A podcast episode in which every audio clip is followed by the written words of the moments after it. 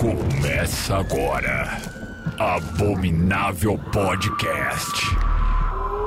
Com Dani Taranha e Rodrigo Ramos. Oi, gente, bem-vindos ao Abominável Podcast. Dani Taranha por aqui com Rodrigo Ramos. Alô, Rodrigo, tudo bem? Olá, você que me ouve do além. Hoje é dia de você deixar largar a tua casa e ir dormir num hotel, por exemplo. Porque se você está numa casa onde fenômenos paranormais estão acontecendo, qual é a sua reação? Você vai ficar ali e pagar para ver o que está acontecendo ou você vai embora? É disso que nós vamos falar neste podcast hoje. Mas antes, lembrando você que a gente tem um Apoia-se. E ele se chama apoia.se barra abominável podcast. E a sua vida vai ficar muito melhor. Porque a gente tem é, grupo no Telegram, a gente tem sorteio de jogo de tarô, a gente tem sorteio de jogo de escape, a gente tem sorteio de gibi e outras coisitas maravilhosas. Exatamente, porque o tema do programa de hoje foi eleito pelos nossos apoiadores. A gente fez uma enquete lá no Telegram, no grupo, e aí todo mundo votou e aqui estamos nós. Olha só, o que, que eles não pedem sorrindo que a gente não faz chorando? Exatamente. Não é verdade? é assim que funciona. Então vai lá no apoia.se barra abominável podcast. Então vamos lá. Casas mal assombradas. Tem um monte de casa mal assombrada legal que vocês já estão cansados de ouvir e ver e etc. Como, por exemplo, MTV. Todo mundo sabe da história de MTV. Tem 75 filmes sobre a casa de MTV. Outra casa famosa do cinema de horror é Poltergeist, que o cara resolveu criar um condomínio em cima de um cemitério e aí deu no que deu, né? Também temos a casa do filme Os Outros, com a Nicole Kidman, vocês lembram também? Esse é aquele final mão na teta, né, Rô, que a gente fala. Esse é um dos melhores filmes da, dali do, do finalzinho do século passado. Eu acho ele maravilhoso. Sei se é finalzinho, já é começo desse, né? Acho que ele é, é no começo desse. Eu acho ele maravilhoso. Um dos melhores filmes de terror de 2000, assim, da década, da primeira década aí. É muito bom e a gente ficou, nossa, como eu não percebi isso antes? É, pois é, tá tudo aqui. Tem também Invocação do Mal. O primeiro Invocação do Mal se passa numa casa que eu vou contar uma coisa pra vocês, hein? Eu ali na primeira cadeira voando, bicho, eu já tava lá na esquina. Só pra lembrar aquele você jura? Ah, mas gastamos toda a nossa economia nessa casa. Meu amor, eu moro debaixo da ponte. Eu moro de favor na casa do vizinho, mas aqui eu não fico. Eu acho, eu acho engraçado esse negócio, né? Que lá nos Estados Unidos eles, eles são obrigados a avisar que alguém morreu na casa, né? Quando você vai comprar e tal. Mas eles não avisam que é assombrada. Até porque o lance de assombração vai muito da crença da pessoa. Tem gente que não acredita. Uhum. Mas acho que deveria ter uma cláusula do tipo assim, olha, aqui morreu gente e dizem que é mal assombrada. Aí, se você vai acreditar ou não, é um problema seu, mas eu estou passando para frente o que me falaram aqui. Eu mesmo não, não ligaria, e se o fantasma aparecer, ele vai ter que ajudar a pagar o aluguel. Atividade paranormal também se passava numa casa. Gosto bastante da franquia. A franquia é bem legal. E esse negócio de babá eletrônica, tudo isso aí é coisa do demônio. Eu acho que deve ter rolado, eu não sei, eu tenho a sensação de que a organização do, sei lá, dos exorcistas do Vaticano, não sei, criaram a babá eletrônica porque eles perceberam que eles não estavam mais sendo chamados para praticar exorcismos. Então tinha dado uma caída no chamado para padres, entendeu? Então, para dar um boom no mercado, vamos criar um dispositivo que por si só é, é demoníaco. Nada que você enxergar ali vai parecer um negócio bonito. Nada. Tudo que você vê vai ser horrível. O som também, né? Aquele som de, de a criança falando em aramaico de trás para frente. Então eu acho que foi uma invenção sim da Igreja Católica, porque aí dispara isso daí todo mundo vai olhar para aquilo e vai achar que tem um capiroto dentro de casa e vai ligar para os padres. Aí os padres vão começar a ter, começar a ter trampo, entendeu? Tava muito ocioso, começou a ter trampo, deu uma agitada. E é isso, é a lei da, da, da oferta e da procura. É o capitalismo. Mas chega de falar bobagem, vamos para as nossas dicas. Você começa então, Rô? Qual que é teu primeiro? Começo. Eu vou falar como sempre, eu vou tentar trazer umas velharias aqui para a galera conhecer, né? Filmes mais obscuros. Mas eu vou fazer antes um preâmbulo. Voltando no tempo, imagine você que está entrando no cinema em 1906 para assistir o primeiro filme de terror com a Casa Assombrada, que é O Solar Enfeitiçado. Ele mistura ali terror, comédia, ali, né? aquela, aquela coisa mais é, teatral ali, né? daquela coisa do. Como, como o Méliès fazia, né? Tem bastante aquela pegada do Méliès, é do, do diretor chamado Segundo de Chamon. Não sei como é que fala isso, né? Meu, ele é francês. Esse foi o primeiro. E aí tem um clássico também que é muito bom, em 1928, que é A Queda da Casa de Usher, que é baseada em Edgar Allan Poe. Eu acho que é a primeira adaptação de um, de um conto do Edgar Allan Poe para o cinema é de 1839, então quase aí 100 anos depois, 1928, tem a primeira adaptação. E é muito bonito, saiu aqui no Brasil, você encontra ele com a versão é, do Vincent Price ali dos anos 60 e essa daqui junto. Recomendo dar, dar uma procurada. Gosto muito dos, dos dois e gosto muito desse Solar Enfeitiçado que é muito bonito. Dá para procurar, tá aí no YouTube, é fácil de achar. Esses filmes estão em domínio público, então Dá para vocês procurarem e terem uma, uma noção de onde tudo começou, acho legal. Mas vamos então para o meu primeiro filme, que é uma belezura sem tamanho, chamado A Casa dos Maus Espíritos, de 1959, dirigido por esse gênio chamado William Castle. Não sei se vocês se lembram do William Castle, vocês conhecem, mas é aquele cara que fazia os filmes e eles ele criou um negócio que chamava Movie Gimmicks, que eram tipo umas traquitanas ali que ele colocava no cinema, tinha a poltrona que dava choque, tinha é, ele distribuía é, saco de vômito na entrada do cinema para as pessoas entrarem, então já criar, ele criava um, um, uma coisa que saía da tela, sabe? Ele, ele tornava tudo aquilo um espetáculo que é, transcendia as telas. E aqui em House of Haunted Hill, que é a Casa dos Maus Espíritos. Tem um remake, acho que em 99, que é a Casa na Colina, né, que todo mundo deve conhecer aí. Mas esse aqui é o original e reúne dois monstros, né, que é o William Castle e esse deus do cinema, que é o Vincent Price, que é o meu ator de, de cinema de horror preferido, assim, aquela aquela presença, aquela aquela voz, né? Ó, mão da porra. E esse filme conta o quê, né? Conta a história de um, de um excêntrico milionário ali, né? Aquela, aquele tipo isolado ali, doidão, aquela pessoa que todo mundo acha esquisito, né? Que todo mundo passa, passa longe ali. E ele junta uma galera pra, pra passar uma noite nessa mansão que ele aluga, é uma mansão supostamente assombrada. E quem conseguir passar a noite, né? Quem conseguir ficar até o final do. até amanhecer, vai receber é, 10 mil dólares, que na época ali, nos anos 50, era uma baita de uma bolada. E aí toda a história vai se desenrolando. E esse filme, ele tinha tem uma, uma cena famosa ali envolvendo um esqueleto que, que flutua ali pela casa, né? Que era uma das coisas que o, o William Castle fez, né? Esse esqueleto no meio da, da cena, ele passava pelo, por cima ali dos, dos espectadores que estavam no cinema ali. Fez esse. então era como se a. É o cinema 3D, né? Isso, é o 3D de verdade, né? Cara, isso devia ser muito legal, assim. Eu nunca, nunca vi, né? Nunca tive a oportunidade. Tem essa coisa que você vai no cinema agora que ele borrifa água na sua cara, liga o ventiladorzinho, mas isso não chega perto. Nossa, imagina! Do que o William Castle fez. E esses filmes de terror dessa época, assim, eles têm um clima gostoso de assistir, assim, é um, é um terrorzinho sutil, ele tem, tem uma, uma malemolência, uma, uma brincadeira, sabe? É um, um, parque de diversões, assim, é um filme muito gostoso de assistir. Tem aqui no Brasil em DVD, saiu, eu tenho até ele aqui na minha, na minha coleção.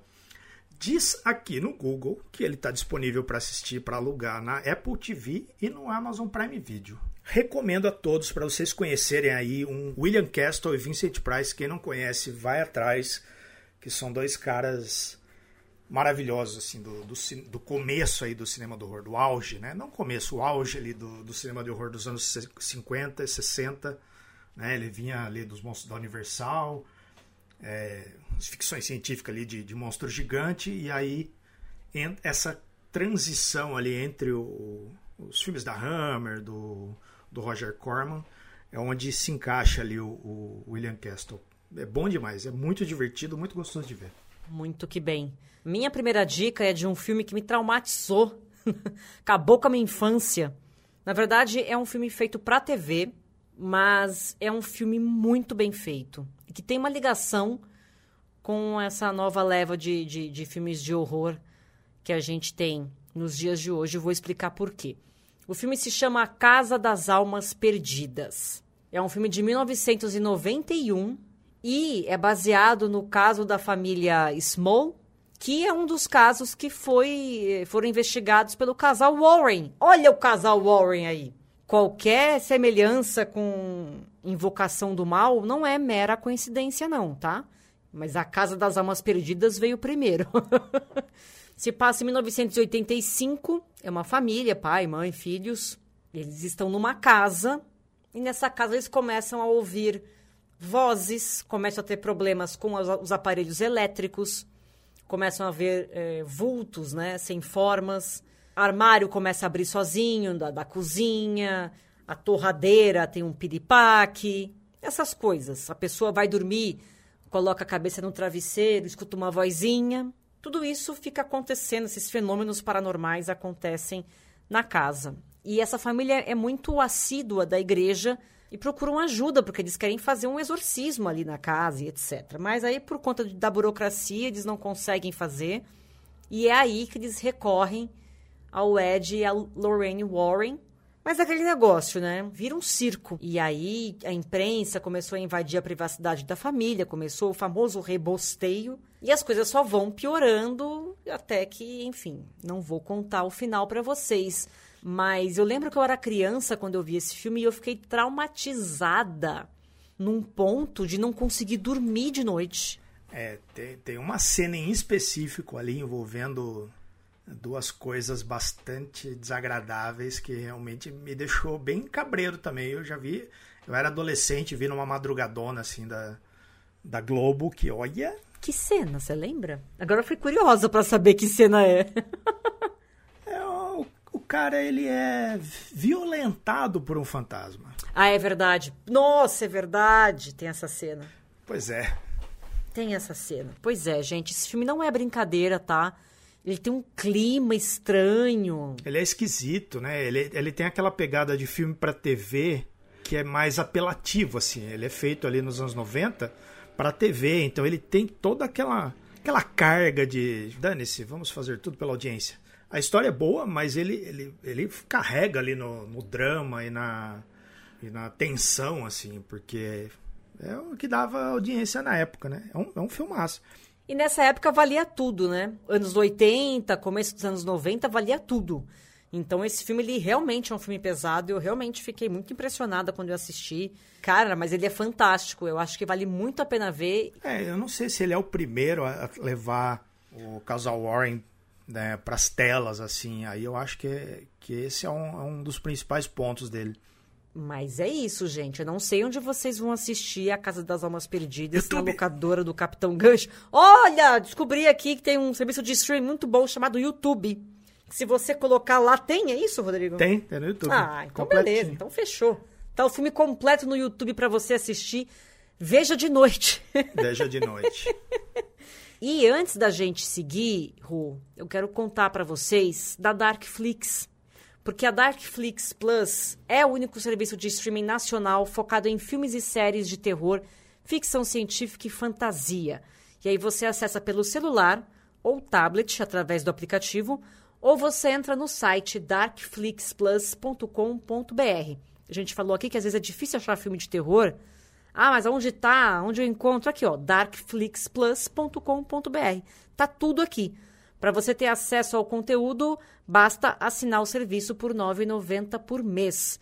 E a Darkflix Plus vai lançar em breve um novo canal de TV com filmes, séries, documentários, entrevistas e produções próprias. Vai estar disponível na plataforma e também em pacotes de TV por assinatura. Lembrando também que mês de abril tem Fantaspoa. Agora no, estamos no final de abril, mas enfim, ainda dá para você assistir alguns filmes do Fantaspoa na Darkflix Plus. Então entra lá e confere também. E tem estreia todo dia na Darkflix, tá, gente? Por exemplo, dia 28 de abril, O Vampiro de Dusseldorf, de 1931. Dia 29, Os Predadores, de 2008. Dia 30, meu aniversário, mas vai ter também 2019, o, dia, o ano da extinção. No dia 27 de abril estreou Mistérios e Paixões, né, Rodrigo? A gente falou desse filme, né? Falamos, filmaço do Cronenberg. Quem não sabe do que estamos falando, é só lembrar que eu comentei da máquina de escrever ali com, com um orifício estranho. Citei esse filme lá no, no especial do Cronenberg. Então, vai conferir darkflixplus.com.br. Não seja doido de não assinar. Qual que é teu segundo, Rô? Voltando aqui para as nossas dicas de casas mal assombradas. Eu vou falar de Desafio do Além, que é um filme de 1963, dirigido pelo Robert Wise. Ele foi é, refilmado em 99 também. Fez essa dobradinha ali em 99 com A Casa na Colina. Eu não lembro como é que chama é, o, o, o, remake. A Casa Amaldiçoada, que é com a Catherine Zeta-Jones, o Liam Neeson. Não sei se vocês lembram. Se vocês não lembram, ignorem e fiquem com o original, que é maravilhoso, de 1963, que fala de um, de um grupo de paranormais. Né? São, são três pessoas e, e um investigador paranormal. E eles vão passar a noite numa mansão assombrada. E eles vão lá para estudar né, o, como é, tentar obter evidências né, da existência ali de, de questões sobrenaturais e tal.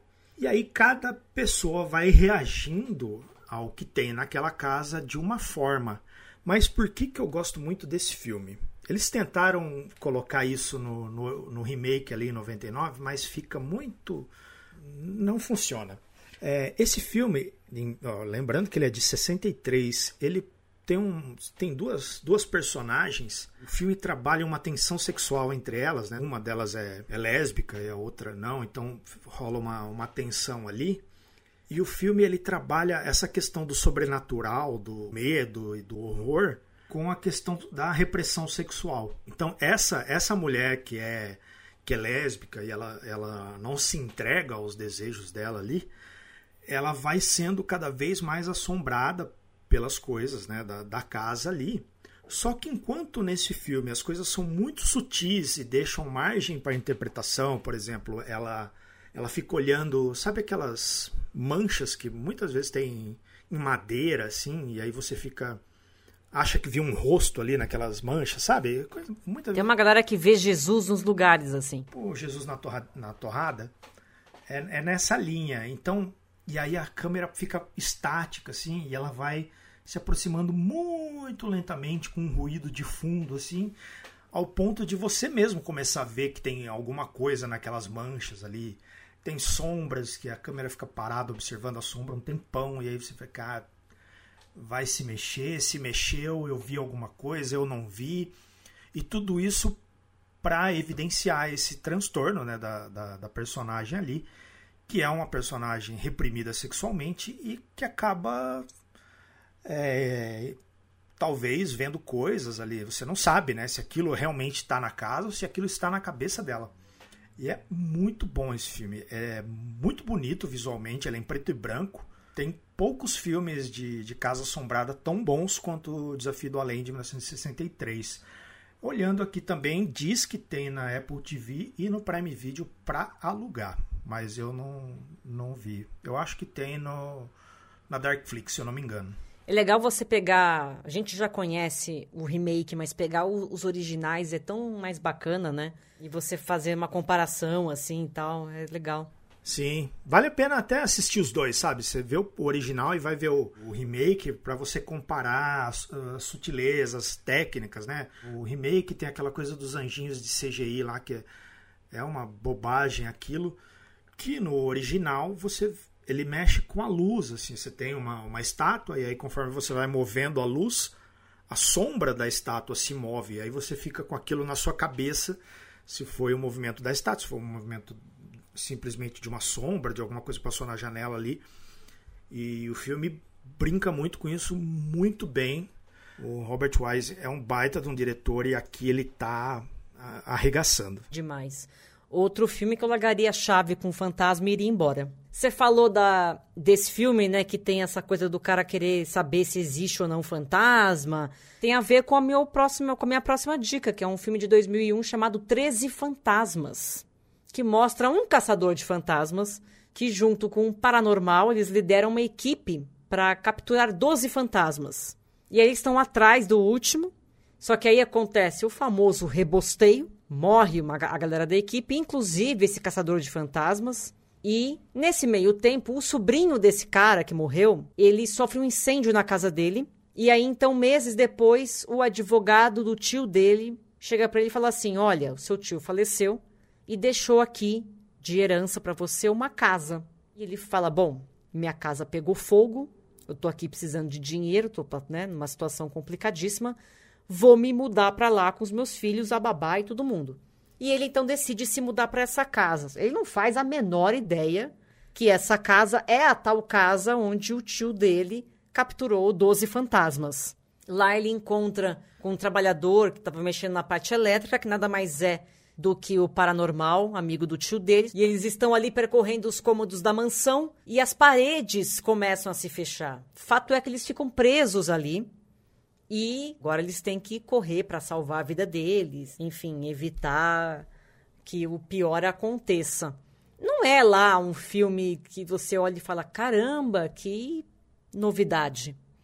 Mas eu gosto dele, eu acho que ele é um filme divertido de assistir, dadas as devidas proporções. Eu acho que você vai passar o tempo e não vai passar muita raiva. E tem todo esse lance do caçador de fantasmas, do paranormal. O que, que esses fantasmas querem? Por que, que são 13 fantasmas? Por que está acontecendo com essa casa? Como é que a casa muda desse jeito e tal? É bem interessante esse filme.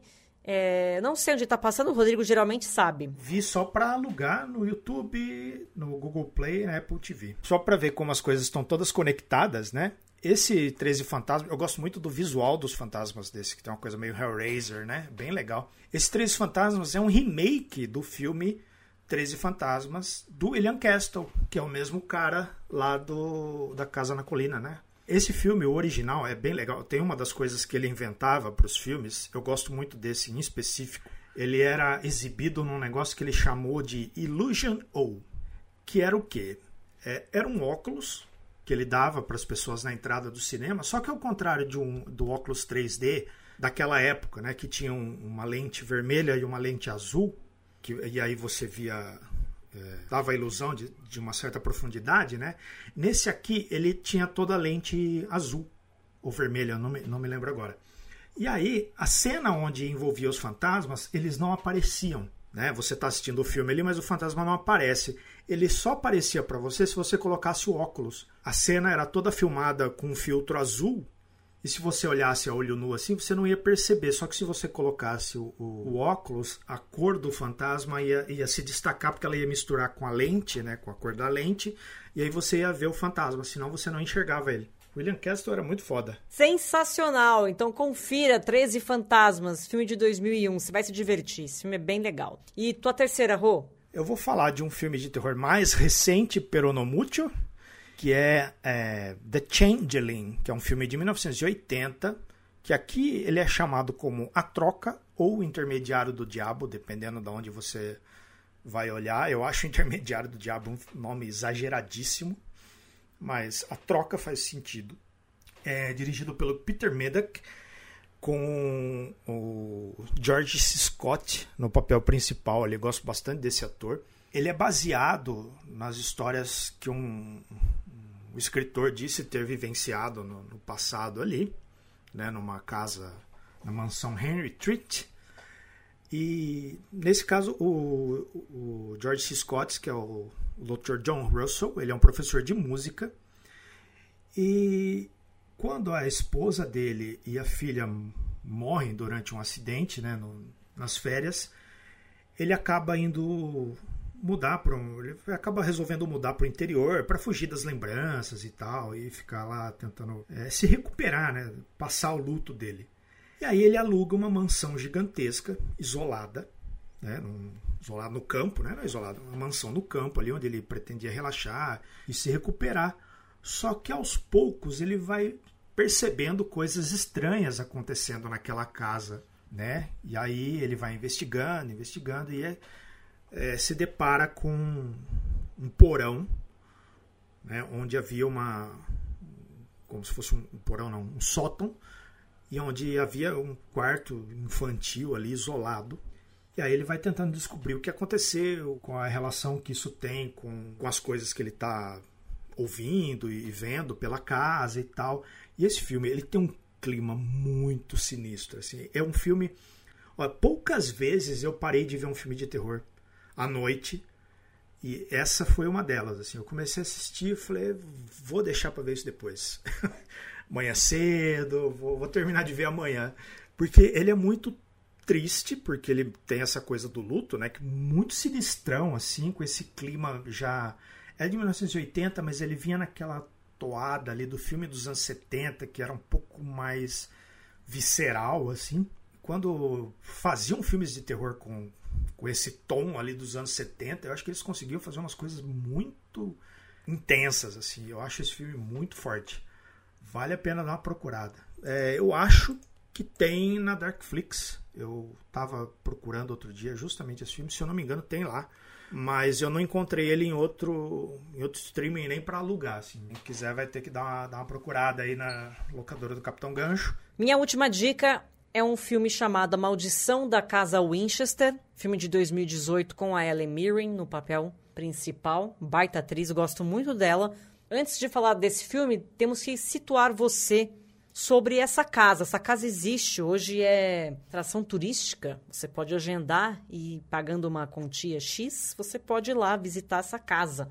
É uma mansão que fica na Califórnia, famosa por supostamente ser assombrada. Foi uma, a residência da Sarah Winchester, esposa do magnata da indústria de armamentos, William Winchester. A Sarah ela acreditava que ela era assombrada por almas que foram mortas pelo, pelo rifle criado por sua família.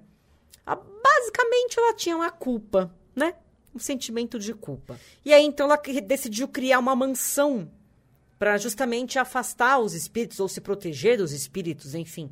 A Sara ficou construindo, ficou mexendo nessa casa 24 horas por dia durante 38 anos, de 1884 até o dia da sua morte em 5 de setembro de 1922. Evidentemente, a Sara morreu eles pararam de construir. Mas a casa era um labirinto, assim. Tinha. Tinha, não tem, né? 160 cômodos, 40 quartos, dois salões, seis cozinhas, 13 banheiros, dois porões, é porta que não é porta, é parede que você mexe e vira porta. Escada que não vai para lugar nenhum, né? Janela que dá para parede. Essa casa é uma maluquice gigantesca da Sarah Winchester a ideia dela era continuar construindo, né? Não tinha, às vezes, não tinha um projeto, era ah, vai fazendo, vai fazendo, só não pode parar. E aí o filme mostra um psiquiatra que é chamado para avaliar o estado psicológico da Sara. Mas a hora que ele chega lá, ele começa a perceber que talvez a Sara não seja tão tão doidinha não. Talvez a casa realmente tenha uma função ali e dentro daquelas paredes e janelas existem sim espíritos atormentados e etc. O filme, na verdade, ele não chega a ser um filme de terrorzão, assim. Tem essa história que é real, ele explora bem esse lado de será que a casa realmente é assombrada ou é a Sara que não consegue lidar com seus próprios fantasmas e, acaba, e acabou externando isso. O filme, na verdade, mostra as duas coisas e você tire sua conclusão. E aí há quem diga que quando você é, faz alguma coisa com uma energia XYZ, essa energia fica no ambiente. Por isso que as pessoas acham, essas pessoas sensitivas, enfim, acreditam que a mansão Winchester tem essa energia pesada justamente porque ela foi moldada nessa com esse pensamento, né? Com essa dor que a, que a Sarah carregava na vida dela, com essa culpa e etc. É um filme interessante, é um filme, é um terror psicológico, é, tem bons momentos, não é nada espetacular. Eu achei até estranho a Ellen Mirren ter topado fazer esse filme, mas ao mesmo tempo eu achei interessante porque é bom a gente ter grandes atores e atrizes fazendo filmes que são é, classificados como terror. E esse aqui é um bom exemplo. Ellen Mirren, como sempre, maravilhosa, não tem nem o que dizer. A Maldição da Casa Winchester, é de 2018. Eu acho que tem. Tinha na Amazon ou na Netflix. Esse eu não achei aqui também, mas tinha.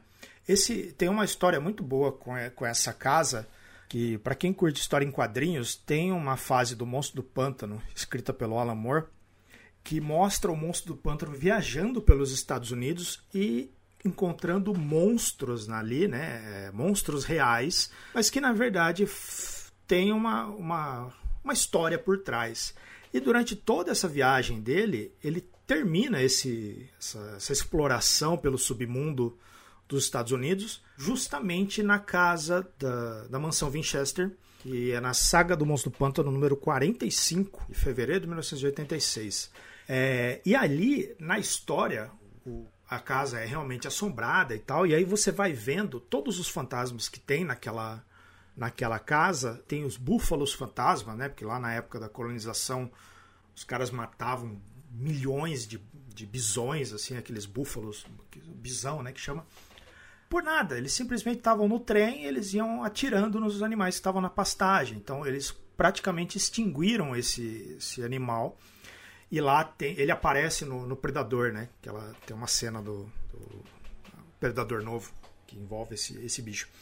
É, tem os índios, né, que a colonização matou muitos, os índios não, os indígenas, são os nativos americanos, eles praticamente exterminaram usando as armas da, dos Winchester. Tem muita gente que morreu em briga de bar, em briga de salão, né, naquela época ali do, do Velho Oeste.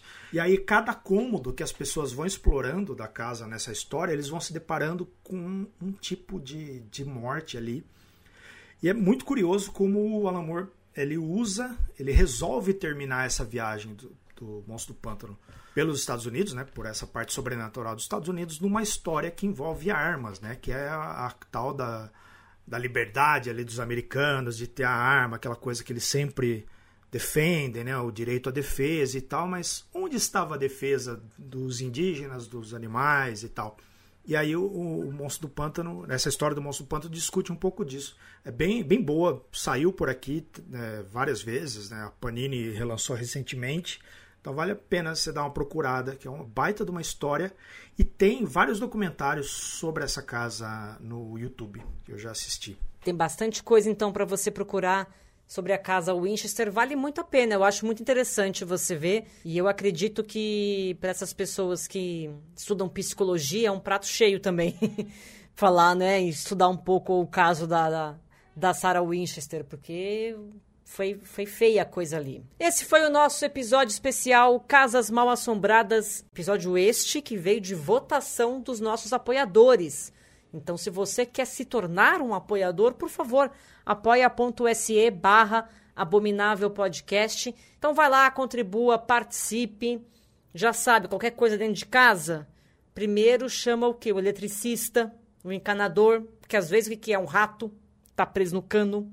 E você tá achando... Um amigo meu morava numa casa que de noite ele escutava um piano tocar sozinho. E ele achou que era um fantasma, uma coisa. Só que aí começou a ficar muito frequente, começou a achar estranho. Quando foi ver, um rato que estava dentro do piano. Quando ele foi ver, um rato tocando piano, que seria mais surpreendente do que um fantasma. Imagina de fraque, bonitinho, né? Uma coisa meio Mickey Mouse nos, nos anos 60. Então, antes de chamar o exorcista, dá uma procuradinha, porque às vezes, assim, quase sempre.